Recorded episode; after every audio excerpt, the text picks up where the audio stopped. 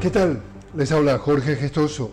En el podcast de hoy, a esta hora en Haití está en marcha una huelga general de tres días, una protesta convocada por grupos de transportistas y trabajadores contra la inseguridad y la violencia que reina en el país, sometido por grupos criminales que se disputan el poder.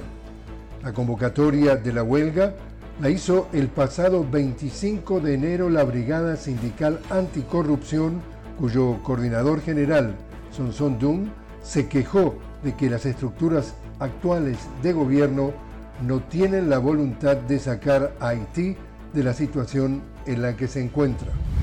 En Perú, tras el fracaso de la mesa de negociaciones, un comunicado de la población de Machu Picchu y sus comunidades da a conocer a la opinión pública que según la última reunión realizada en la ciudad de Cusco con las autoridades, no habiendo llegado a ningún avance favorable de acuerdo sobre la plataforma de lucha, anuncia que se radicaliza la huelga indefinida en el pueblo de Machu Picchu y sus comunidades.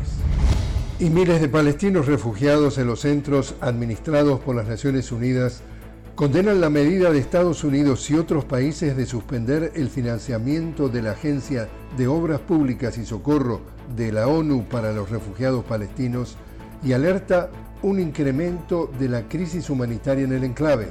Además, las autoridades palestinas desmintieron las acusaciones israelíes y las catalogaron como falsas. Y así es como está el mundo.